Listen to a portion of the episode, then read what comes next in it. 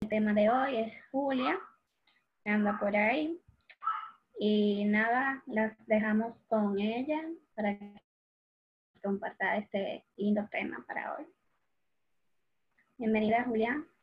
Hola, ¿qué tal? ¿Me oyen bien? Sí. Fuerte y claro. Sí. Qué bueno. ¿Cómo fue que tú dijiste, Gabriela, que vamos a compartir un qué? Un bonito tema. Bonito, ok. Vamos a ver qué tan bonito va a ser este tema. ¿A ustedes les molestaría poner sus cámaras? Pregunto, los que no tienen las cámaras. Va a traumatizar, no quiere ver con nuestras caras cómo se traumatiza. Me da esa impresión. No, no, yo pregunto, pregunto. Sí, yo sé que tú estás preguntando. Algo los, los invitados externos que andan de espía por ahí. Que De que yo también hago una pregunta, ¿eh? Exacto. No, no, yo pregunto si, si les molestaría poner las cámaras. No, no para nada. No hay problema. Yo preferiría que la pusieran.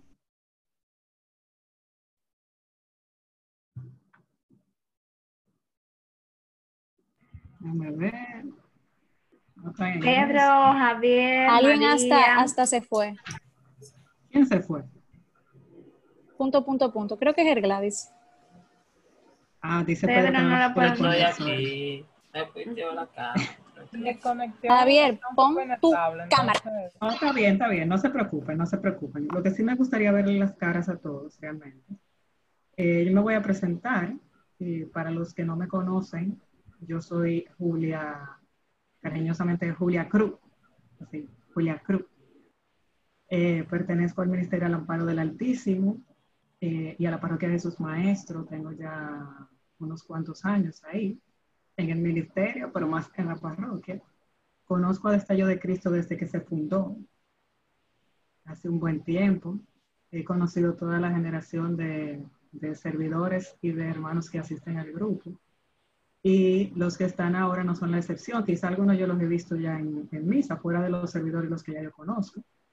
Eh, pero para que me vean mi cara, yo no sonrío mucho, pero hoy trataré de hacerlo, ya que es un tema muy bonito. A ver qué tal. Me gustaría preguntarles a ustedes, antes que todo, ¿qué ustedes entienden por castidad? Para mí preguntar por castidad es lo mismo que preguntar qué es la liturgia. Que la gente dice, ah, lee la lectura en la misa. Entonces, yo no, no voy a ser muy benevolente con mis preguntas o con algunas palabras, pero yo le pedí al Señor que me ayudara y a la Virgen para... ¿Puedo tener un chivo para responder lo que tú preguntas, Julia? No, no, no pueden buscar ningún chivo ni nada. O sea, es lo Yo que sé, yo sé. entienden, han entendido. ¿Y han cómo vamos a, si tú no de lo que es la castidad. Vamos a ver, yo creo que Desiree levantó la mano primero. Que la castidad es el uso responsable de tu sexualidad según tu estado de vida? Excelente. ¿Qué más? Lucía. ¿Ya eso era? Excelente. Retweet. No, para mí la responsabilidad de que la, la castidad es respeto. Respeto. Ok. ¿Alguien más? Javier, tú tienes el micrófono abierto. ¿Tú quieres hablar? Yo no, no. Yo estoy aquí muy bien escuchando. Mute, entonces. Yo creo que, que, que la castidad es amor. El que aprende a amar verdaderamente respeta al otro. Y por respeto al otro, entonces se mantiene casto. Ok. Perfecto. Resaltar que la castidad no solo engloba la, la parte sexual, sino que la castidad también contempla el dominio de sí. Porque cada quien en su estado está llamado a ser casto. Entonces, es una manera bien sencilla en la que yo defino la castidad, el dominio de sí. Ok. Ángel. No te escucho. Ahora sí. Es una forma de respeto al propio cuerpo para utilizarlo según las, eh, el- lo que Dios dispuso que fuera. Ok. Excelente. ¿Alguien más? Si no, tal vez quizás puede ser. Bueno, pues yo creo que todo lo que ustedes han dicho eh, es muy acertado, eh, porque han resumido muchos puntos, sobre todo de Sirén, que dijo, eh, creo que la definición más completa de lo que es la castidad. Y Lucía, que le dio retweet, ¿verdad? Que dijo lo mismo. Entonces, sí es importante, antes de hablar de castidad, saber de dónde nosotros venimos. ¿De dónde nosotros venimos? Nosotros nos vamos al Génesis, ¿verdad? Y vemos el, el capítulo de la creación. Y dice en el Génesis, en el capítulo 1, que eh, hombre y mujer los creó. ¿Y qué pasó después que los creó? Que dio Dios que todo era bueno y creó a la mujer del hombre como una ayuda idónea. Creo que es así que dice la lectura. Entonces, ¿quién fue que creó? Dios, empezando por ahí lo crean muchos o no, sabemos que tenemos una dignidad de persona porque somos y una dignidad de hijos de Dios, porque fuimos creados por Él y Él eh, a través de Jesucristo nos ha hecho hijos de Él. Y nosotros por el bautismo que recibimos somos sacerdotes, profetas y reyes. ¿Y por qué menciono el bautismo? Porque los que han ido, por ejemplo, a la vigilia pascual, o en alguna de las Eucaristías de la Pascua que vivimos, saben que siempre se hace una rememoración de nuestro bautismo, se hace especialmente el sábado santo, una renuncia a Satanás. Y la renuncia a Satanás eh, es parte del llamado que nosotros tenemos como bautizados, de ser sacerdotes, profetas y reyes. Entonces, muy bien la definición que dieron todos sobre la castidad, yo voy a abundar un poquito más sobre eso. Ahora, antes de entrar en sí a lo que es la castidad, yo quiero decirles lo que no es la castidad. Más o menos, a ver si me, doy a entender. Y, esas conclusiones las he sacado yo, eh, además de las cosas que he leído, porque leo mucho sobre el tema, eh, a, eh, a raíz de las experiencias he tenido con relación a la castidad. No ha sido nada fácil. Yo, a sinceridad, nunca pensé, nunca pensé en todos los años de vida que tengo, que yo iba a ser probada en la castidad. Yo pensé que iba a ser probada en cualquier cosa, menos en la castidad. Y a cualquiera que yo le pueda hacer el cuento, va a decir, ¿cómo? ¿Qué? ¿Posible? Sí, es así. Entonces, ¿qué yo he aprendido de lo que no es la castidad? Primero, la castidad no es un reto personal, empezando por ahí. Y se lo digo porque muchas veces yo pensaba que el, yo mantenerme eh, eh, viviendo en la castidad, viviendo en, en, la pureza, a veces me podía hacer, me podía hacer sentir, o yo pensaba que era como, como una meta, un objetivo, así como un sistema de calidad, que yo tenía que trabajar por eso, y que era algo que tenía que lograr yo, yo, personalmente yo, porque yo soy muy perfeccionista y porque yo era un estudiante de cuadro de honor y yo no saco mala nota. Entonces, la castidad no es un reto personal. La castidad no es seguir unas reglas para no ir al infierno. Y digo esto, lo leí por ahí, porque podemos pensar que la castidad es un obstáculo, básicamente, para vivir, porque eh, nos, nos lleva a negarnos a nosotros mismos en, muchas cosas. Y como decía Anthony, la castidad no solamente tiene que ver con, la sexualidad per se, tiene, tiene muchas cosas en conjunto. La castidad no es, eh, no es yo negar la sexualidad, es tener el dominio sobre ella, dominio sobre mí misma, sobre mis pasiones.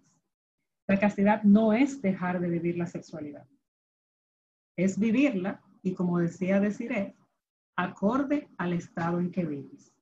Entonces, la castidad es una virtud moral, lo explica el, el catecismo, es una virtud moral, o sea, es una virtud de la sociedad muy perdida, obviamente, pero se vuelve una, una virtud cristiana cuando tú la quieres vivir por el reino de Dios. Si tú no la quieres vivir por el reino de Dios, o sea, no la estás viviendo como una virtud cristiana. Eso tenemos que tenerlo muy claro. Eh, no es algo que se pueda vivir con las propias fuerzas. Eso tenemos que tenerlo muy en claro. No es algo que se pueda vivir con las propias fuerzas. Porque atendiendo a mi fuerza, a la de Julia, yo puedo lograr muchas cosas, pero en el momento que yo me sienta en una debilidad, quien me va a socorrer a mí es Dios a través de su Espíritu Santo. Y se va a valer de muchas herramientas y de muchos recursos, de momentos, de personas, sobre todo de personas, para ayudarme a yo, a, eh, yo alejarme de, de lo que me aparta de la castidad. Entonces, viendo todo esto, ¿qué sí es la castidad? Pues hablamos de castidad, vivir eh, la sexualidad de acuerdo a nuestro estado, sea soltera, en mi caso como soltera, sea casada, hay una castidad en el matrimonio, sea eh, como consagrado. ¿Cómo la vivimos los solteros? En incontinencia, total abstinencia sexual, igual los consagrados también. Eh, y ahí entra el punto de la virginidad, porque la virginidad es, eh, es una parte importante y es algo que Dios admira. Para mayor ejemplo de ello, la Virgen María. Y tenemos que tener en cuenta que la virginidad no es simplemente algo físico, es algo físico y es, y es espiritual, es emocional también. Es un conjunto de todo. Porque si yo me la paso haciendo vagabundería, aunque yo sea físicamente virgen, no estoy viviendo una virginidad per se. Entonces, eso lo vamos a ver también más adelante. Eh, decía entonces también la castidad en el matrimonio, que ahí, o sea, no es la continencia sexual, sino el vivir la sexualidad de acuerdo a, la función o a la misión que tiene dentro del matrimonio, que es la procreación y la unión entre la pareja. Entonces, eh, yo quiero irme a, lo que dice el catecismo en una parte eh, con relación a la definición de la castidad en el numeral 2337. Dice que la castidad significa la integración lograda de la sexualidad en la persona y por ello en la unidad interior del hombre, en su ser corporal y espiritual. Y esto va muy acertado a lo que decía Sara Vanessa, que es algo parte también de de lo que tú haces por la otra persona, lo que tú quieres para la otra persona. Dice una definición de la castidad que vivir en la castidad es desear el cielo para la otra persona. Cuando yo leí eso, yo me preguntaba, ¿y por qué? Porque yo decía, bueno, yo quiero el cielo para mí. Pero mi amor por esa persona, el que yo viva la castidad, tiene que ser de tal punto de que yo quiera la salvación para esa otra persona también. No solo para mí.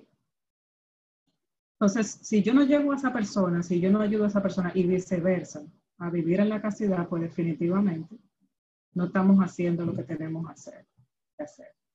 Yo sé que yo dije que no es un conjunto de reglas, a seguir unas reglas para no ir al infierno, pero si no se siguen, eh, está difícil que vaya para otro lado. muy bonita la teoría, muy bonito el tema, pero cuando uno se va a la práctica con todo, es, eh, es un, ¿cómo sería la palabra? Es un sufrimiento eh, muchas veces para lo que uno quiere y lo que uno desea. Por eso es que se trabaja tanto el dominio de sí eh, en nosotros. ¿Por qué? Dios valora tanto la castidad. La palabra habla muy claro de las eh, acciones de la carne o de los frutos de la carne y, los frutos del espíritu. Cuando se habla de la carne en la palabra de Dios, no es simplemente por temas de sexualidad, es de todo. En, en, las cartas de San Pablo se habla mucho de, lo que sale del, del hombre que son obras de la carne. Y lo primero que menciona siempre es la fornicación, el adulterio, eh, el odio, tema menciona la injuria, la mentira, todo, menciona muchísimas cosas. Pero resalta mucho el tema de las pasiones. ¿Por qué resalta mucho el tema de las pasiones? Porque la castidad trata de que nosotros podamos dominarnos a nosotros para poder más adelante o para poder en el mismo momento que tú estás vivir según la voluntad de Dios. Y dice en Primera de Tesalonicenses 4, del 3 al 8, dice lo siguiente, porque esta es la voluntad de Dios, vuestra santificación. Entonces, ¿por qué vivimos la castidad? Porque deseamos ser santos. Eso es lo primero. Y dice más adelante, que os alejéis de la fornicación, que cada uno de vosotros sepa poseer su cuerpo con santidad y honor, y no dominado por la pasión, como hacen los gentiles que no conocen a Dios. Y dice más adelante que me llamó mucho la atención, porque creo que no le había prestado nunca oído a esta parte, que nadie falte a su hermano, ni se aproveche de él en este punto, pues el Señor se vengará de todo eso como os lo dijimos y atestiguamos ya, pues nos llamó, no nos llamó Dios a la impureza, sino a la santidad. Así pues, el que esto desprecia, no desprecia a un hombre, sino a Dios, que os hace don de su Espíritu Santo. Una palabra muy, muy, muy dura. Y si vamos a seguir leyendo algunas citas, podemos ir a Romanos 12.1, que dice, que ofrezcáis vuestros cuerpos como una víctima viva, santa y agradable a Dios. En Romanos 8.8 dice, y así los que están en la carne no pueden agradar a Dios. Y cuando hablamos de los que están en la carne, podemos resumirlo, los que están en pecado, no pueden agradar a Dios. A mí me leían mucho ETA cuando yo estaba más jovencita. Sigo siendo joven, por si acaso. Diré mi edad más adelante. En segunda de Timoteo 2.22, huye, huye de las pasiones juveniles. Huye, huye. Anoten esa palabra por ahí. Anótenla. ¿Qué podemos decir? ¿Para qué se vive la castidad? ¿Por qué vivimos la castidad. Hoy en día sabemos que nosotros somos un grupo de locos eh, extraterrestres que vivimos eh, según un librito que se llama Biblia, eh, que fue inspirado por otros hombres igual que nosotros, por un señor ahí que se llama Dios. ¿verdad? Vamos a decirlo así. Y hoy en día, decía yo hablando con una amiga, y se lo dije a alguien una vez, dije, parece ser que en el momento en que se escribieron los mandamientos estaba todo, o sea, tenía el check de que todo se cumplía, pero cuando se llegaba a los mandamientos, hoy en día, o sea, cuando se hacía el checklist, eh, amarás a Dios sobre todas las cosas, check. Amarás a tu prójimo como a ti mismo, check santificarás las fiestas, check. Honrarás a tu padre y a tu madre, claro que sí. Eh, no mentirás, check. Eh, no robarás, check. No cometerás actos impuros, NA. No fornicarás, NA. No codiciarás la mujer de tu prójimo, NA. Eh, no, ¿cuál es que me falta? Me faltan dos. no calumniarás. bueno, ya dije no mentirás, era lo mismo. mismo. Y así por el estilo. Entonces, eso que yo mencioné más o menos tienen el NA. ¿Qué significa NA? No aplica. Definitivamente no aplica en esta sociedad. Me decía una compañera de trabajo una vez en una conversación. El sexo es una necesidad. Es una necesidad. Y yo, pero si es una necesidad, yo me imagino que tú eh, cada hora tú estás haciendo eso. Cada hora tú estás haciendo Eso yo me imagino. No, no, pero es una necesidad, o sea, sin eso no se puede vivir. Pero tú tienes dos días que no hace nada, ¿cómo así? Por ejemplo. No, pero es que ya eso, ya eso Dios lo quitó, eso de que, de que no se puede, que sé yo qué. ¿En qué parte lo quitó? Pero, búscamelo, por favor, porque yo no lo encuentro. Yo lo ando buscando a ver dónde fue que se borró y yo lo veo igualito. Dímelo tú, o sea, ¿en, qué parte fue? ¿Salió un decreto, algo? El Papa Francisco eh, tiró algo, no sé. No, no, no, es que ya, o sea, olvídate de eso, es que Dios quiere que tú seas feliz, ya, o sea, tú no puedes vivir así restringido. O sea, no. Señor Jesús. Esa es la sociedad de hoy, donde toda la felicidad depende básicamente del placer. No hay un dominio sobre eso. Y eso es a lo que nosotros estamos llamados. Hoy en día, todos los hombres que tienen relaciones sexuales, si nos vamos directo ahí, tienen relaciones sexuales, son unos ganadores. Los más machos son los mejores. Los que, las mujeres que tienen, entonces son las más experimentadas. Yo particularmente no sé nada porque yo no practico el sexo. O sea, nada, no sé nada.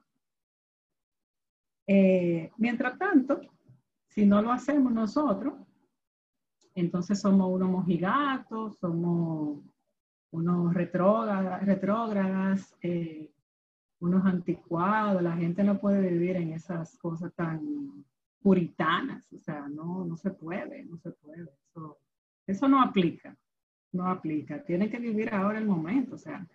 Y yo tengo que decirles a ustedes que la palabra de Dios no ha cambiado en lo más mínimo. Sigue siendo la misma. Sigue siendo la misma palabra de Dios. Eso no ha cambiado a través de la historia. La misma palabra de Dios dice que todo va a pasar menos la palabra y sigue siendo la misma. Aun cuando todo en la calle diga lo contrario, sigue siendo la misma. Eso no cambia. La castidad por eso es la forma de asegurar la fidelidad. En el caso de, nosotros los solteros, eh, en el momento que tengamos una pareja o que tenemos, tenemos una pareja, es una gran manera de proteger el amor entre un hombre y una mujer. ¿Por qué? Porque inmediatamente tú conoces a una persona y te vas a la cama con esa persona, te saltaste unas cuantas etapas, empezando por ahí. Las relaciones sexuales están meramente destinadas para el matrimonio, porque es el acto máximo, la entrega máxima que hacen dos personas después que tienen un compromiso frente a Dios es el matrimonio. Es el acto conyugal máximo. ¿Y por qué es el acto conyugal máximo? Porque es el acto en que más se une la pareja. No es que por más que se peguen ahí, se vuelve una sola carne, no es no, no estamos hablando solamente del tema físico. Es que es una donación total el uno con el otro. Y el fin de esa donación total es la unión de esas dos personas y la procreación. No hay más nada fuera de la unión entre esas dos personas y la procreación, que se dieron un sí total con su compromiso en el matrimonio. Fuera de ahí, ya lo que son las relaciones prematrimoniales están totalmente desordenadas. Y por eso son pecados, porque entonces faltan a un mandamiento que dice no fornicarás. La fornicación son las relaciones sexuales fuera del matrimonio. Por si hay que buscar la definición en el pequeño Larus ilustrado, porque parece que eso no funciona ahora mismo. Ustedes lo buscan en Google ahora, yo lo buscaba en el Larus en mi época. Sigo siendo joven, claro. ¿En qué nos va a ayudar a vivir la castidad entonces? O sea, cuando, cuando yo, por ejemplo, tengo un, un novio, o sea, yo creo que aquí están la mayoría solteros, ¿verdad? Bueno, Anthony se casa pronto. No, bueno, no le veo la cara a ninguno, o sea que lo que tengan en la cámara que digan, levanten la mano, ¿están solteros o están solteros? Bien, ¿están solteros? ¿Quiénes están solteros? Excelente, muy bien. muy bien, ok. Entonces, en el caso, por ejemplo, de nosotros los que estamos solteros, cuando vayamos a tener una pareja, ¿en qué nos va a ayudar? Nos va a ayudar primero en una buena comunicación en el noviazgo. porque primero nos vamos a conocer. Si nosotros no nos conocemos, por más que estemos en una cama, no hay forma, eso no va a progresar. ¿A qué nos va a ayudar? Nos va a ayudar a saber discernir con libertad si esa persona es la idónea para llegar a un matrimonio en total libertad. Nos va a ayudar a diferenciar entre la generosidad y el egoísmo. ¿Y por qué voy a eso eh, ahora del egoísmo? Porque cuando, cuando se hablaba, cuando yo decía de la parte de, de la donación total en la pareja, luego de que se casan, si digo donación es porque uno se da al otro. Entonces, si no, si no es así,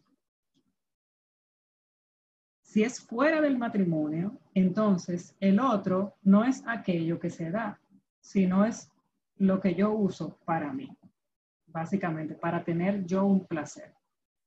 Les voy a contar una historia para que entiendan también por qué le digo eso.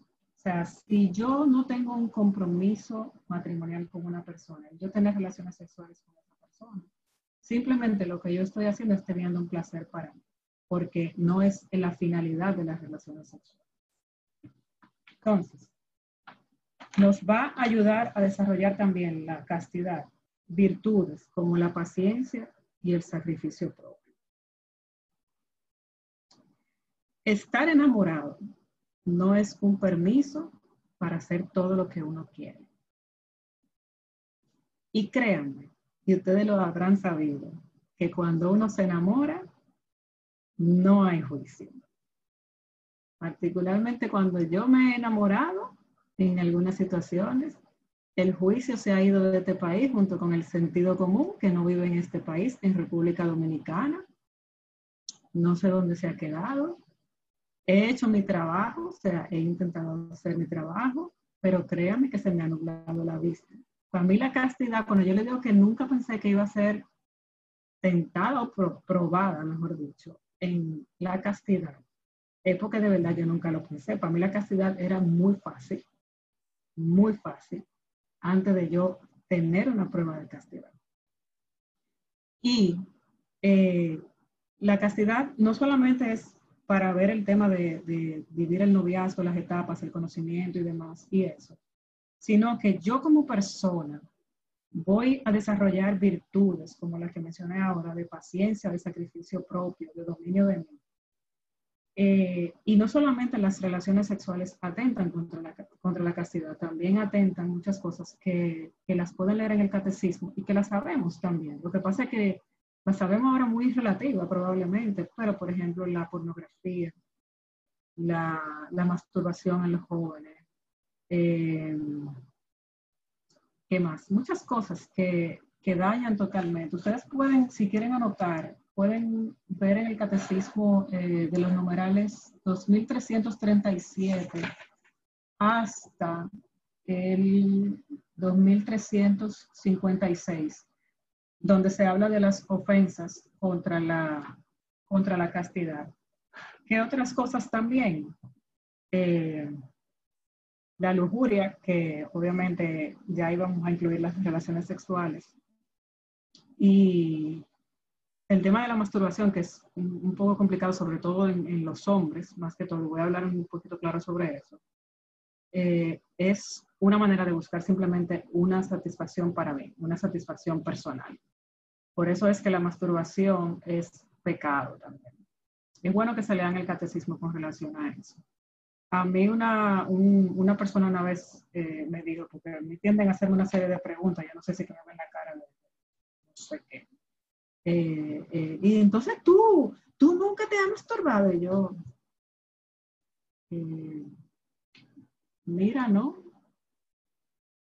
no, que esa persona se quedó con la boca abierta cuando yo le dije que no, porque para esa persona era un hobby era un hobby. O sea, eso, eso hoy en día es un hobby para mucha gente. No somos ajenos a eso. O sea, no, no estamos exentos de caer en ese pecado, ni nada que ver. Pero lamentablemente hoy en día en una sociedad que ha eh, desterrado a Dios, no hay nadie que ponga orden. Y si Dios no pone el orden, el ser humano difícilmente llega a su meta. Me decía una amiga en estos días que me gustó mucho eso que me dijo, que peor que no tener un Dios es hacerse un Dios propio. Y si no tenemos un Dios y, y tenemos un Dios propio, ya ustedes saben que es peor todavía.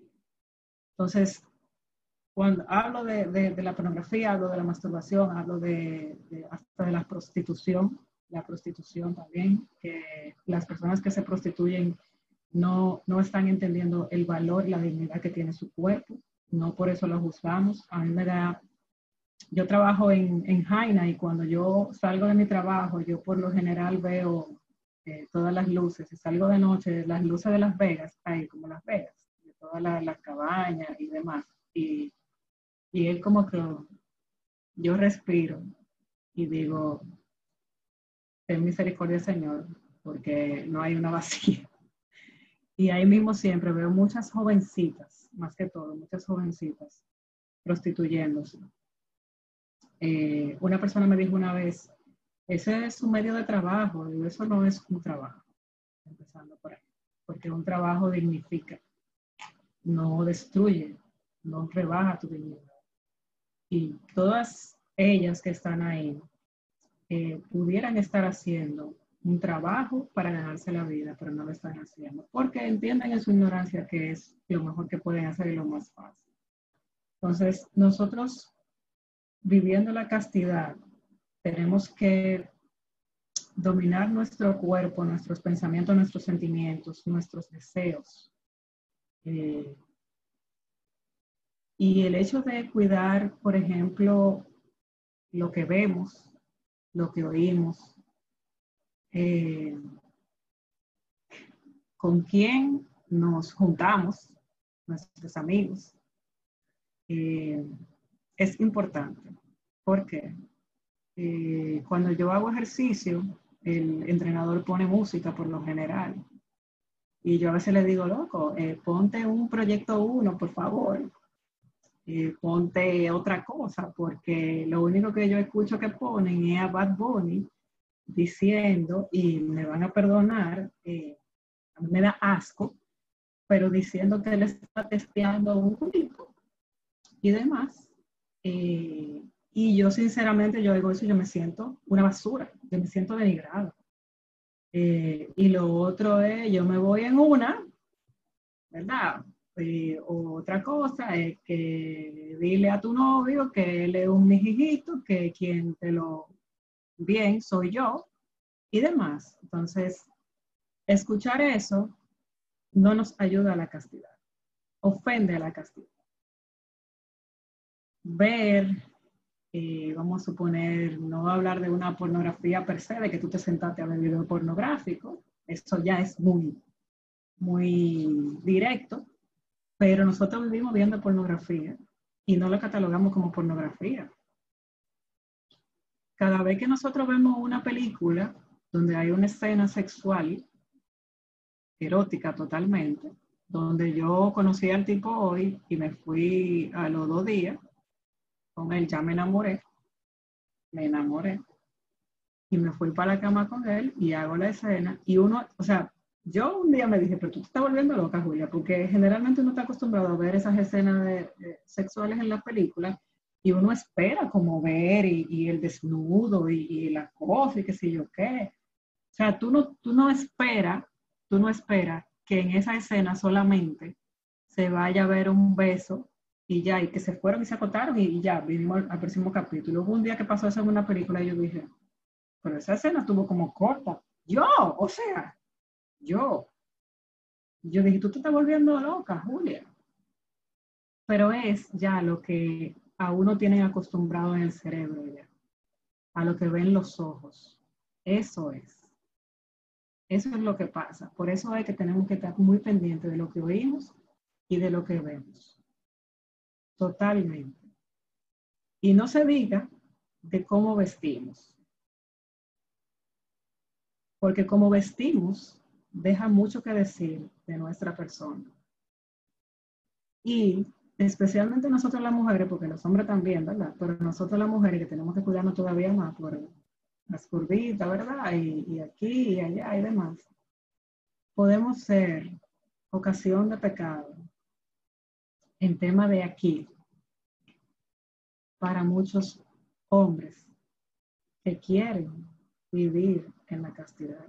Y los que no también, obviamente. Lo que pasa es que los que no no le van a la mente a eso. Se le van ahí los ojos de la vez. Entonces, nosotros tenemos que cuidarnos con eso. Tenemos que saber el largo de la falda, el largo del vestido, el largo de la blusa, el ajuste del pantalón y demás. Todo, es todo lo que hay que cuidar. No es dejarnos de poner la ropa que nos guste, pero si la ropa que nos gusta no ayuda a la castidad, sáquela del closet. Úsela para trapear. Si todavía se usa eso de trapear con un palo, sáquela del closet. Nosotros no podemos andar con barriga afuera, déjese de eso. Ni con unos chori que se me vea el alma. Yo fui a lavar mi carro en estos días, hace como dos semanas, y delante de mí había una, una señora, porque yo no le puedo decir que era joven, una señora tenía que tener su cuarenta y pico largo, rubia, y uh, muy fashion ella. Ella estaba sentada esperando que le entregaran su vehículo, y cuando esa mujer se paró, yo no le puedo explicar mi reacción, porque la faldita literal le terminaba donde le terminaba la nave. Lo voy a claro. Y todos estos tigres que estaban ahí lavando los carros, no hubo forma. No hubo forma. Quizá un padre pío sale huyendo, pero otros no lo hacen. Entonces nosotros, nosotras, tenemos que cuidar la vestimenta por nuestra castidad y por la castidad del hermano. Los hombres tienen que tener cuidado también hasta con la licra que se van a poner, porque hay unos hombres una licra para hacer ejercicio, que amigo, manéjese, manéjese. Usted no puede andar tampoco enseñándose en la calle sin camisa, ni que usted tenga barriga, déjese de eso. hay que saber que la castidad es todo un conjunto de pensamiento, de obra, de acción. Todo, todo, todo, todo. Todo es así. Ahora, yo te puedo decir, ¿qué te puedo decir de cómo tú vivir la castidad? Además de todo lo que le estoy diciendo es, lo primero que todo, o sea, porque podemos hacer un millón de cosas, pero lo primero que todo es tener la voluntad de vivir. Si yo no tengo la voluntad de vivir la castidad, aún yo me caiga 20 veces, no sirve de nada. No sirve de nada, porque no se va a lograr. Te lo digo por experiencia, en los momentos que no he tenido la voluntad de hacerlo. Los novios, que es importante para los novios, las parejas. Hablar primero. Por eso es importante la castidad, porque la castidad nos obliga a tener una buena comunicación, hablar. Decía un psicólogo, que fue mi profesor en la universidad, un psicólogo católico, lo pueden buscar en, en YouTube, se llama Mario Minaya. Él decía en una entrevista, yo reto a todos los novios, todas las parejas, incluso a los casados, que estén teniendo, obviamente los casados, ¿verdad? Que estén teniendo relaciones sexuales ahora, sobre todo los novios, a que se pongan la ropa y se sienten a hablar tres días, a ver de qué van a hablar. A ver si tienen algo en común, a ver si tienen algo que hacer en común fuera de estar en una cama. Así mismo lo digo, oh, excelente. Excelente. Es importante con una pareja evitar las ocasiones de pecado. No es que vamos a, vamos a decirlo así, a, a no vivir eh, lo que sentimos, a no demostrar afecto, o sea, nada que se puede demostrar afecto de muchísimas formas, no necesariamente llegando a, a sobrepasar los límites. Pero es importante como pareja que primero lo hablemos, que tengamos la voluntad los dos de vivirla, porque si es uno solo que tiene la voluntad de vivir la castidad, no va a pasar. decía un sacerdote en una homilía una vez que él cuando habla con los novios que se están preparando para casarse, que él le dice mucho que si hay uno de los dos que está aquí arriba, por decir que es, eh, que es cristiano, y el otro no, que el mayor error que puede hacer esa persona es bajar aquí, bajar al nivel de esa persona, porque no es lo que tiene que hacer. O sea, la persona que está aquí tiene que mantenerse aquí y ayudar a este a subir aquí, no bajar hasta allá. Y de eso se trata la voluntad y de que estén hablando y de que estén de acuerdo los dos. Si esta está de acuerdo con la voluntad y esta no, no hay un punto medio ahí.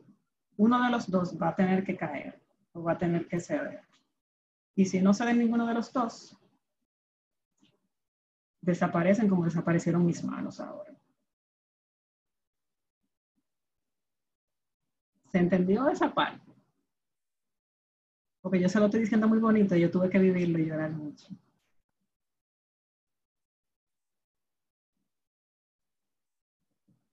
Importante, evitar las ocasiones en que estemos solos en algún lugar. No en un restaurante ni nada por el estilo, eso obviamente.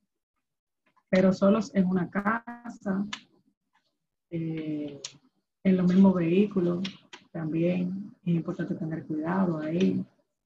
Eh, ya hoy en día, eso suena hasta anticuado decir eso que yo estoy diciendo ahora, porque en una discoteca tú puedes verlo pegado a una pared normal. Y si me dicen que no es así, bueno, yo ando mucho en la calle y veo muchas cosas. O sea, en todos los sentidos hay que cuidarse. Hay que cuidarse hasta lo que uno dice, porque hay conversaciones que pueden llevar a perder el dominio en tema de las pasiones. Hasta eso hay que cuidarse. A mí me relaja mucho en el trabajo, pero no en mala forma, porque yo, gracias a Dios, tengo amigos, y esa es otra de las cosas que ayudan a la castidad, el rodearse de personas que vivan lo mismo que tú o, o, que te respeten por lo menos. Pero en el trabajo me relajan a veces y me dicen, uno va así como muy bonitica, tú sabes, uno se cambia a veces y, y, me dicen, yo estoy loca porque a ti se te olviden unos cuantos mandamientos. Vaya, tú sabes. Así es que me dicen. Así. Queremos, hemos llegado a la conclusión de que queremos que se te olviden unos cuantos mandamientos. Sí, ya tú sabes. Bien, excelente. A veces se me olvidan, pero gracias a que ustedes no están ahí cuando se me olvidan. Seguimos. ¿Qué otra cosa es importante también en el tema de la castidad en, en parejas, por ejemplo? Eh, saber hasta dónde van a llegar con, con, las caricias. Eso es importante y eso no es algo que se hable mucho. A mí, cuando yo empecé en grupo de jóvenes, eh, yo gracias a Dios tuve unos servidores que eran muy explícitos con eso y, ayudaron mucho a, entender el tema de, la castidad en ese sentido. O sea, uno tiene que saber hasta qué punto llega con las caricias con, la pareja. Si yo sé que yo me estoy besando con mi novio y ya yo me estoy sintiendo un poquito más caliente de, lo que debo de sentirme, entonces, adiós, hablamos ahorita.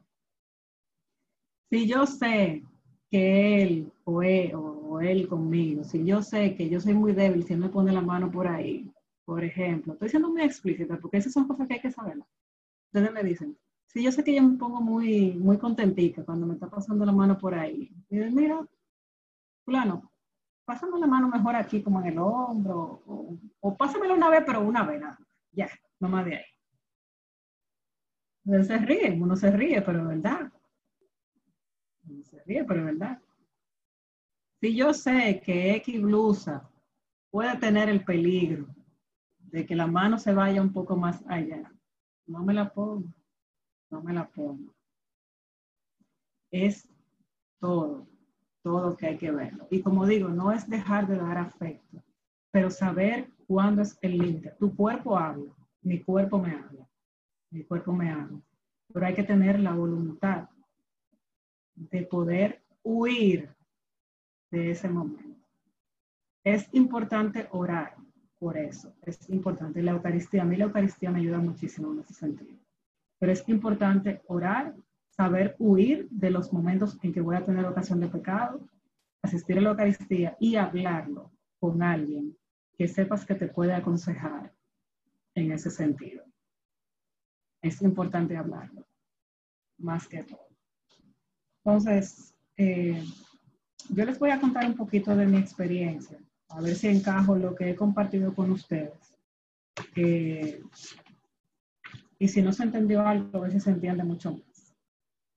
Como yo les decía, yo nunca pensé, never in my life, porque para mí era muy fácil, que yo iba a ser probada en ese sentido. Porque yo no soy una persona tampoco que ha tenido muchas parejas muchos novios. Yo cuando era más jovencita, yo tengo 35 años, yo no lo aparento, pero yo tengo 35. Y soy feliz con 35. Eh, cuando yo tenía eh, entre 15, 16, que yo estaba en un grupo de oración, yo, yo siempre eh, he sido una persona muy... Mi hermana me dice que yo siempre fui adulta que yo nunca fui joven. Mi hermana me lo dice, para que ustedes entiendan. Yo siempre he sido muy recta, o sea, desde chiquita, desde niña. O sea, mi mamá y mi papá siempre me lo, me lo han dicho. Mi abuela, mi abuela, ella me decía, así como lo decía, tú no jodías. O sea, yo te sentaba ahí a ti, ahí, ahí, y tú de ahí no te parabas. Yo era como un guardia, muy disciplinado. Y yo no tuve eh, novio hasta los 21, creo, no me acuerdo. Bueno, 21 o 22 por ahí. Eh, un novio que yo conocí en la iglesia, muy bien, éramos de dos grupos de jóvenes diferentes.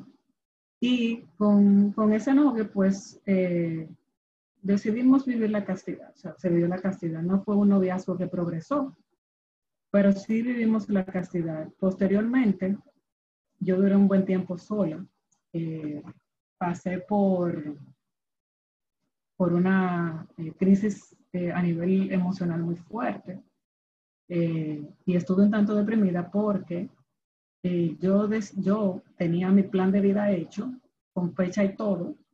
a los tantos años yo tal cosa, yo me gradúo, a los tantos años yo estudio tal cosa, a los tantos años hago la maestría, a los tantos años yo me caso, a los tantos años tengo, tengo dos hijos, todo, todo, ¿sabes? todo, a mí todo se me iba, yo tenía todo muy planificado. Y resulta y acontece que el yo terminar ya esa relación de noviazgo que yo tenía con ese muchacho, muy bueno, pero definitivamente no iba para ningún lado esa relación. A mí me llevó, no per se terminar con, terminar con la relación, sino fue, fue como un conjunto de cosas que ya completé con eso. Y yo empecé a sentirme muy, como una fracasada porque eh, yo decía, ya esto fue lo último que a mí me pasó para que a mí se me acabara la vida, terminar con mi novio. Ya yo, ya, mi vida se acabó. Ya. O sea, lo digo porque a mí no se me había dado nada de lo que yo había planeado en el tiempo que yo había dicho, ni lo que yo quería. Y, y el, el deseo que yo tenía desde muy jovencita de formar una familia, que yo entendía que se iba a dar con esa persona, no fue así, la relación terminó y yo dije, no, ya, ya, yo entregué mi alma, ya esto se acabó, ya nada.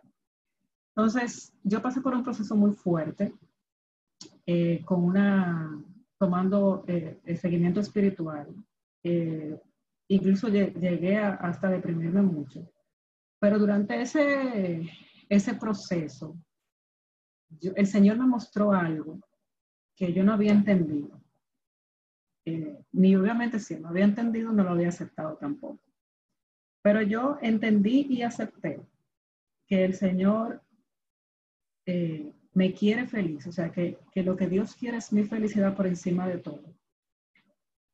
Y que yo tengo que ser feliz en el estado que sea que yo esté, sea soltera, sea casada, sea viuda, sea en salud, sea enferma, sea pobre, sea rica, eso con yo entender eso, yo he sido feliz. Se lo puedo decir.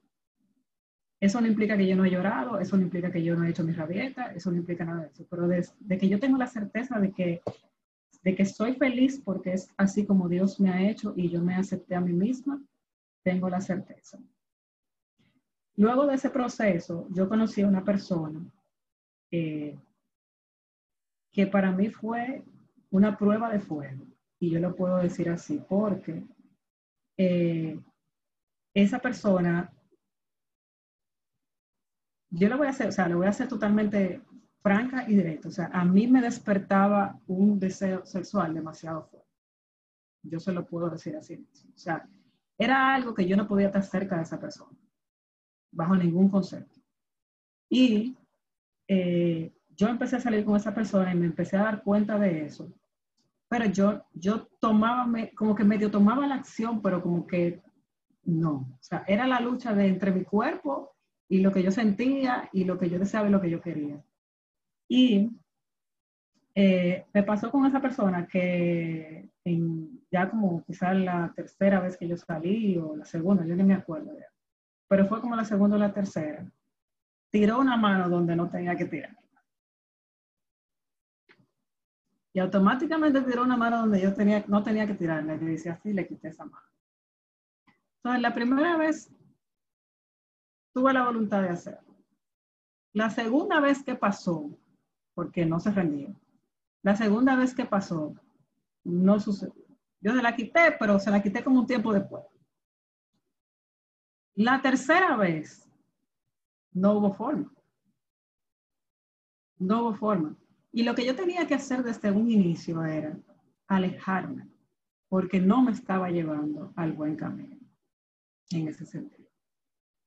Y pasó el tiempo y lamentablemente yo llegué a estar con esa persona sobrepasando límites, no voy a dar un detalle, pero sobrepasando límites en cuanto a la castidad. Y yo tenía la lucha interna, o sea, a mí no se me quitaba el tema de la lucha interna que yo tenía, porque yo soy una persona cristiana, o sea, por Dios, yo no puedo andar en eso. Y yo estaba enamorada de ese muchacho, pero como yo dije ahorita, estar enamorado no es permiso para hacer todo. Y básicamente, cuando nosotros nos encontrábamos, no hablábamos mucho. Quizá hablábamos un momento y todo, pero después arrancábamos otra cosa. Entonces, no llegamos a estar, para decirlo así, en una cama per se pero sí en un carro, con caricias ilimitadas, sí en algún otro sitio. Y eso no es vivir la castidad. Ya eso rompió totalmente la castidad.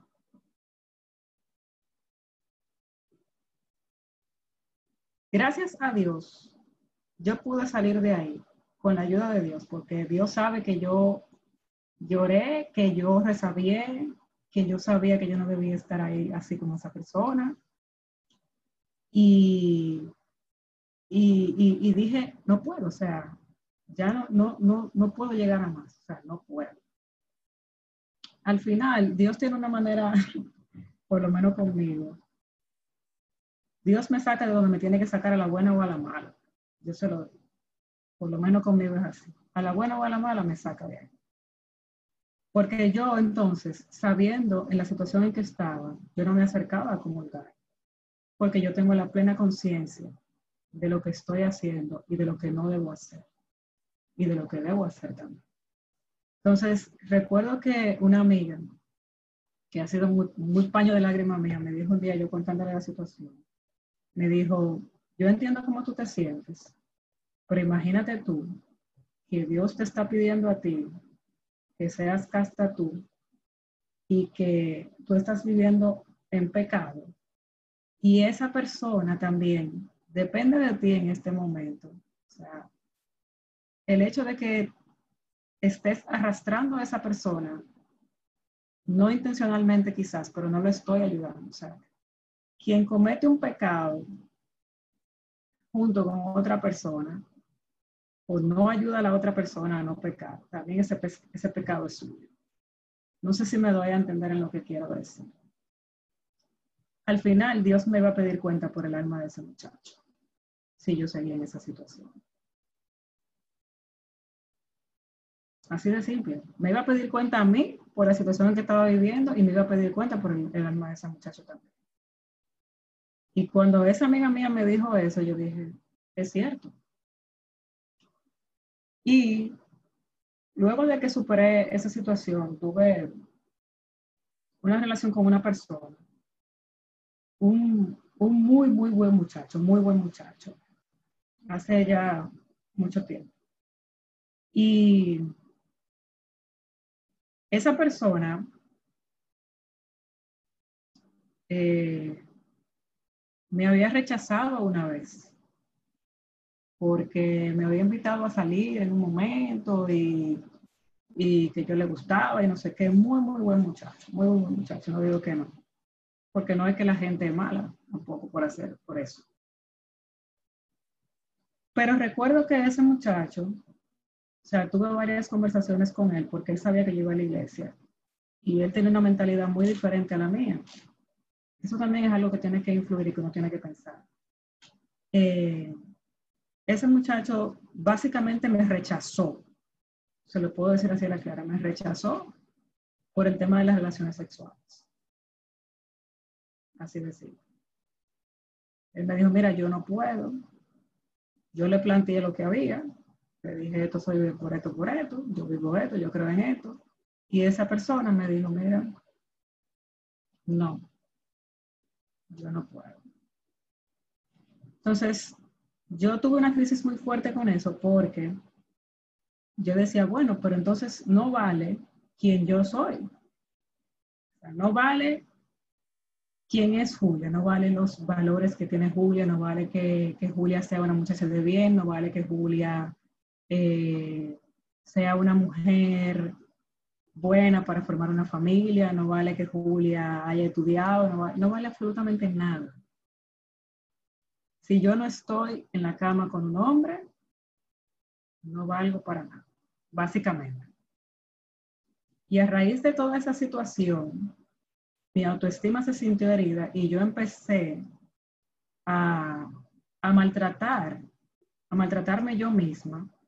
Y obviamente yo me sentí menospreciada por todo lo que estoy diciendo, porque yo decía, bueno, pero, o sea, lo único que tú quieres de mí es eso. No, no es lo único, pero entonces que eso es muy importante. Yo decía, que claro, muy importante, pero cuando es en el orden que Dios dispone. Y no. Prefirió, y así, lo, así le va a pasar a cualquiera, o sea, mucha gente prefiere mejor no involucrarse con otro porque no, no está dispuesto a dejar su placer yo no estoy dispuesta a dejar mi placer por obtener un bien mayor, básicamente. Y me pasó también con un, con un novio que tuve, que habíamos hablado del tema y, empezamos el noviazgo y todo, y, y tuvimos muchas ocasiones de pecado, lamentablemente, y yo le di para atrás, le di para atrás eso en su momento y dije, no, o sea, no puedo, no puedo. Eh, yo no puedo vivir una doble vida en pecado y que Dios me pida cuenta por lo que yo estoy haciendo y por tu alma también. O sea, vayan contando quizá cuántas veces ya me ha pasado lo mismo. Y a mis 35 años, mucha gente me dice, se te va a poner la venta pesada te va a poner la venta pesada. ¿Y qué tú pretendes? ¿Quedarte sola? No. Si yo qué, ¿tú crees que a tu edad que un hombre de verdad se va a interesar en, ti sin eso? Bueno, manita, está fuerte. A mí lo que menos me han dicho es que me vaya por un convento. Primero como si fuera un insulto, empezando por ahí, que no es un insulto. Pero en la forma de burla que lo dicen, obviamente, me puede hacer sentir mal. O como me dijo alguien una vez, es que toda tu vida gira en toda la religión. Qué pena. Qué pena. Y yo se lo digo a ustedes así, miren, con la cara sequecita. Mi cara no mata moja por el sudor porque está haciendo calor. Pero es mucho, o sea, mucho, mucho, mucho lo que yo he llorado por esas situaciones, lo que yo he tenido que sufrir porque he tenido que dejar o porque me han dejado, eh, me ha dejado una persona que yo amo, que yo quiero, con quien yo quisiera formar un futuro, solo por una cuestión, solo por eso. Y mi mayor prueba en todo ha sido el hecho de yo mantener la confianza en Dios, en que Dios realmente tiene mejores planes para mí. Me comentaba un, un amigo hace un tiempo que me decía, bueno, Dios te tiene que tener algo muy bueno a ti porque esa prueba tuya de castidad. Créanme que yo le estoy haciendo la versión resumida. Le estoy haciendo la versión resumida sin mucho detalle porque no hay mucho tiempo. Pero si ustedes quieren, eh, pueden ir a mi currículo personal, mi currículo católico, en las referencias personales. Eh, puedo ponerle algunos nombres a algunas personas para que lo llamen y pidan las referencias de cuánto yo he llorado y de cuánto cabello he botado. Si quieren, me avisan. Después que se acabe, yo le puedo pasar el currículo en las referencias personales. Aquí hay unos cuantos. Aquí hay unos cuantos. No ha sido fácil. La última crisis, la última, yo creo que fue la última, la penúltima crisis que dio. Yo dije, pero, o sea, ¿cómo por qué es que me está pasando esto a mí? Porque yo no estoy entendiendo. Todavía, la sinceridad, todavía, hay cosas que yo no entiendo de por qué me pasan ese tipo de cosas a mí. O qué es lo que quiere Dios conmigo. No lo sé. Pero yo estoy confiada, estoy confiada. Y lo que el demonio ha querido es quitarme la confianza en Dios. Es la cantidad de pensamientos que han llegado a mi mente de que Dios no te quiere. O sea, tú lo que tienes que dejarte de eso. O sea, ya, porque es que todo el mundo lo está haciendo. Mira, fulano y fulano viven juntos. Mira, fulano y fulano tienen todas sus cosas. O sea, y así. O sea, y es básicamente nada. Con ese novio que yo tuve, fue increíble. En el momento que yo le dije, mira, no, que no vamos a hacer nada, no vamos a seguir haciendo nada, nada, nada, nada, nada. No teníamos nada en común, no teníamos nada en común, no teníamos tal cosa, no, no, tú no eres la mujer que yo quiero. Para la mujer y el hombre la castidad es igual en el sentido de que tienen que vivirla. Para el hombre es mucho más difícil a nivel de tema físico, pero para la mujer a nivel emocional es peor. Tengan eso en cuenta. Tengan en cuenta que cada uno de nosotros tenemos una dignidad como persona. Y que tenemos el amor más grande en favor nuestro, que es el amor de Dios, y que es el amor menos correspondido tengan en cuenta que si alguien de verdad los quiere, que si alguien de verdad me quiere, me quiere, va a esperar por mí y va a luchar por mí. Tengan en cuenta eso. En medio de toda la crisis que yo he podido tener en cada prueba que he tenido, Gaby, ya voy a acabar, en cada prueba que he tenido, el Señor me ha hablado a través de la palabra de una manera increíble. Porque cuando yo quería tomar la decisión que yo dije, yo voy a dejar esto y yo me voy a hacer lo que quiero por ahí. Ese domingo el Evangelio era, el que me ama guardará mi palabra, dice el Señor, en el Evangelio de Juan. Y Entonces, si yo amo a Dios, yo voy a guardar la palabra, la palabra es lo que Él quiere que yo haga, su voluntad, mi santificación, y para santificarme tengo que cumplir los mandamientos, entre unas y otras cosas. Ah, y entre los mandamientos está esto y esto y esto. Ah, sí, es cierto. Es cierto.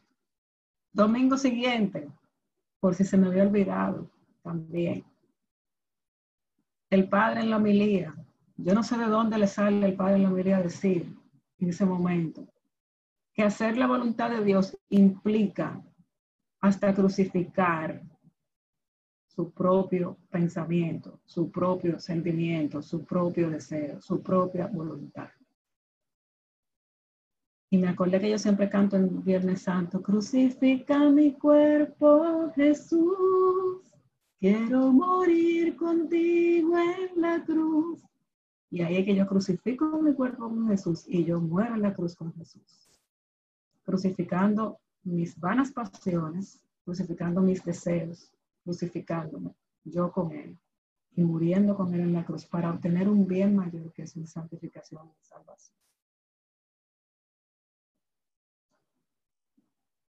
Yo leí una frase, yo sigo muchas páginas en Instagram que se la quiero recomendar, que yo me dispuse el año pasado a yo leer cosas que realmente me ayuden a crecer como persona y a, y a que no se me olvide que el verdadero amor existe y que el verdadero amor no me va a pedir una prueba de sexo para, para realmente yo poder tenerlo.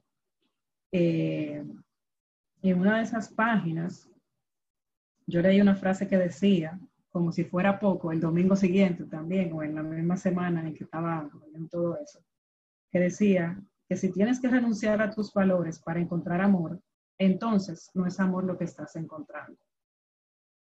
Esa es una de las cosas. Y otra cosa que leí también que dice, cuando vives la castidad, te das cuenta que no eres para cualquiera que se cruce, sino para alguien que reconozca tu valor como persona que no se les olvide. Hay algunas páginas que yo sigo que trabajan el tema de la castidad, que trabajan el tema del amor verdadero, de lo que realmente es eso. Está la opción B, la pueden buscar en, YouTube y en Instagram. Pueden buscar complemento, pueden buscar eh, castidad y amor. Se la puedo mandar si quieren por WhatsApp para que la compartan. Pero son páginas que realmente me ayudan a yo no olvidar lo que es la castidad, lo que es el amor que Dios me tiene a mí como persona y, la dignidad y mi, llamado a la santificación. Piensen ustedes, piensen ustedes en cuántas situaciones de, en cuántas situaciones de pecado en temas sexuales han tenido, en tema de, de la castidad. Piensen ustedes y hagan una lista de qué hicieron, de qué no hicieron y qué van a hacer de ahora en adelante. Porque es una lucha, sobre todo en este tiempo, en el que nadie habla de eso y nadie es tan valiente para vivir eso. Ahora mismo no es que yo conocí una persona y pasaron tres meses, seis meses y o un año, como me contó un testimonio de una amiga una vez, no, al año nosotros decidimos tener relaciones sexuales, nosotros los más maduros que somos nosotros. Eh, es que ya a la semana es para allá que vamos, a los dos días es para allá que vamos, o vamos para allá un día y después no nos vemos más, un viernes social. Y no es así.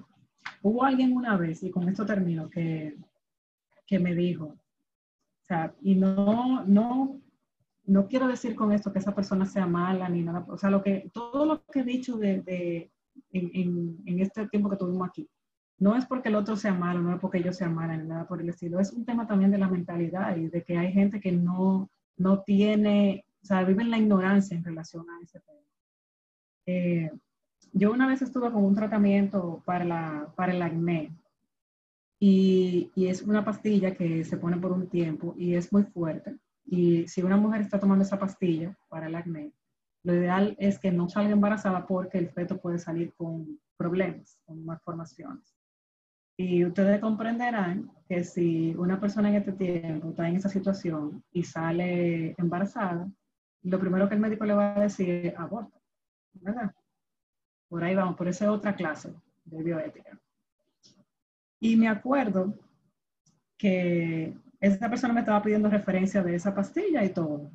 Yo le decía, mira, tiene estos efectos, eh, hay tal cosa, tal cosa, tal cosa. Y me decía, pero ¿por qué tú te estás bebiendo eso? O sea, tú no deberías estar bebiendo eso. Digo yo, yo no tengo ningún problema. O sea, yo estoy siguiendo un tratamiento con una doctora y los efectos adversos que pueda tener han sido controlados. No, pero que el tema de que si tú sales embarazada, digo, primero que dije, pues yo no estoy exenta de salir embarazada porque, ¿verdad? Tengo un vientre hasta donde sé puedo salir embarazada, ¿verdad? Hasta donde sé. Pero no se supone que yo, como persona, ahora mismo yo soltera, esté teniendo relaciones sexuales con nadie, porque eso es pecado. No, pero que a tu edad tú tienes que tener eso. Pero ¿por qué? Que yo puedo tener 15, 20, 25, 30, 25 y no importa.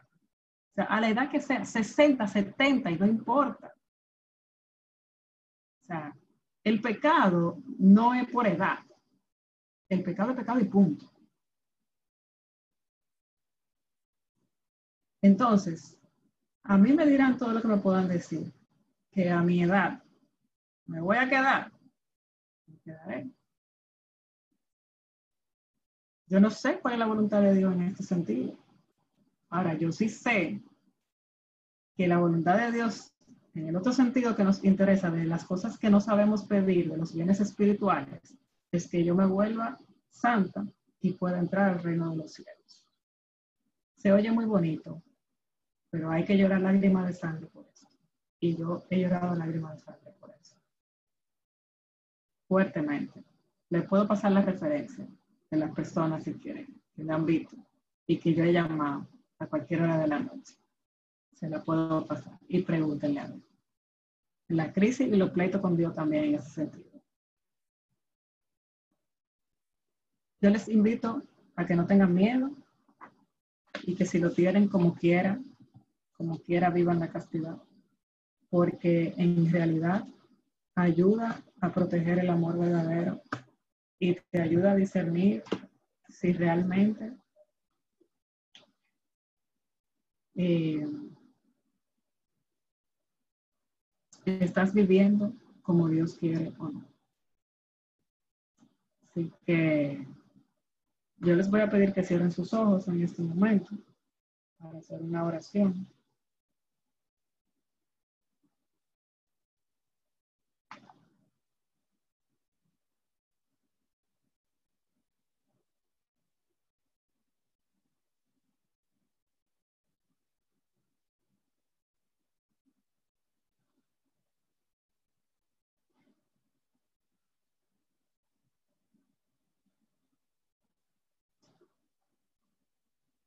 Vamos a pedir la intercesión de San José, el santo esposo de la Virgen, que es ejemplo de castidad y de obediencia a Dios.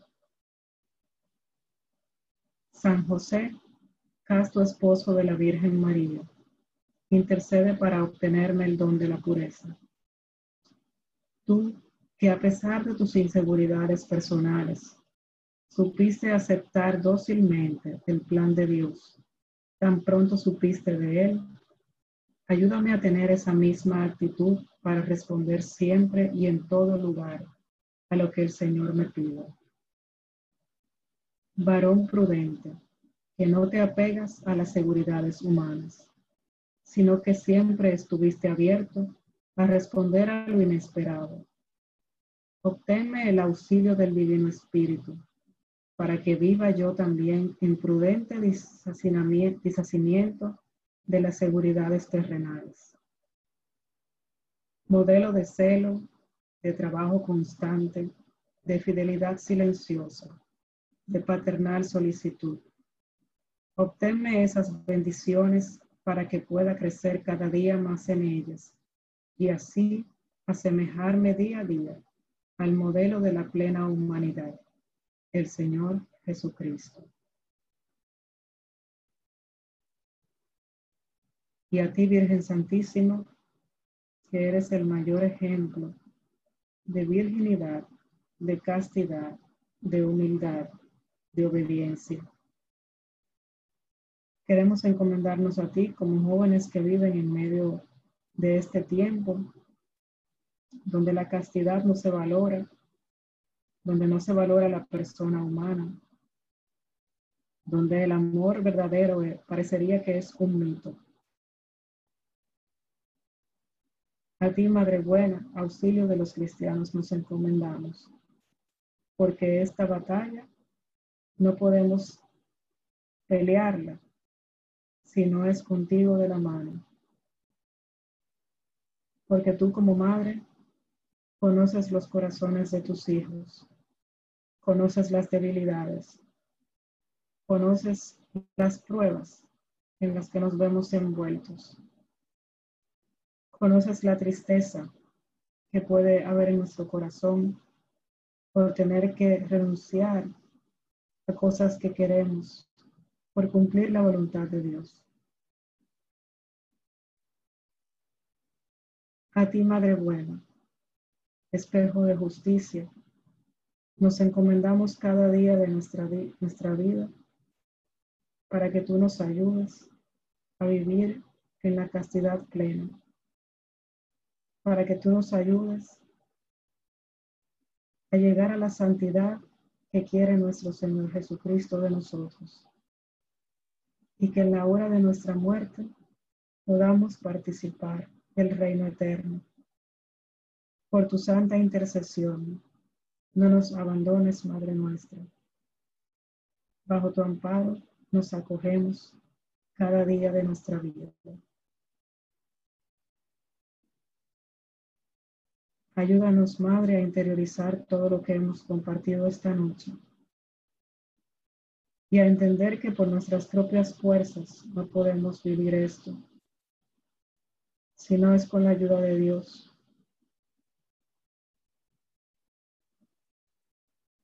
Que seamos castos como tú. Que seamos obedientes como tú. Que nuestro cuerpo, que es templo del Espíritu Santo, sea un sagrario vivo de nuestro Señor, así como lo fuiste tú, llevando en tu vientre al Salvador del mundo.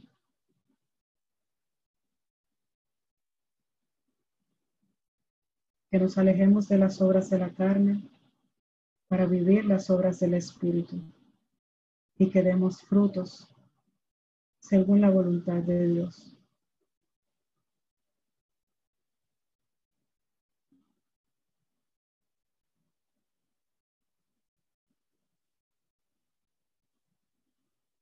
Que le lleves a Jesús, Madre buena, sin tensiones de nuestro corazón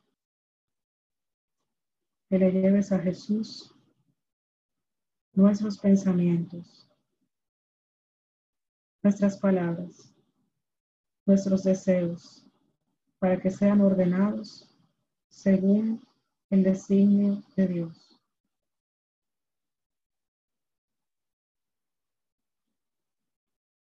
En resumen, Madre, que seas tú que nos lleve a Jesús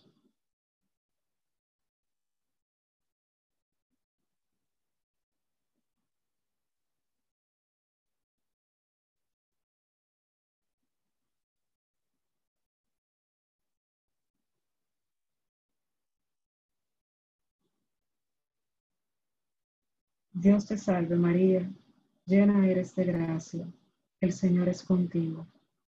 Bendita tú eres entre todas las mujeres, y bendito es el fruto de tu vientre, Jesús. Santa María, Madre de Dios, ruega por nosotros los pecadores, ahora y en la hora de nuestra muerte. Amén. Gloria al Padre, y al Hijo, y al Espíritu Santo como era en el principio, ahora y siempre, por los siglos de los siglos. Amén. Santa María Goretti, ruega por nosotros. En el nombre del Padre, y del Hijo, y del Espíritu Santo. Amén.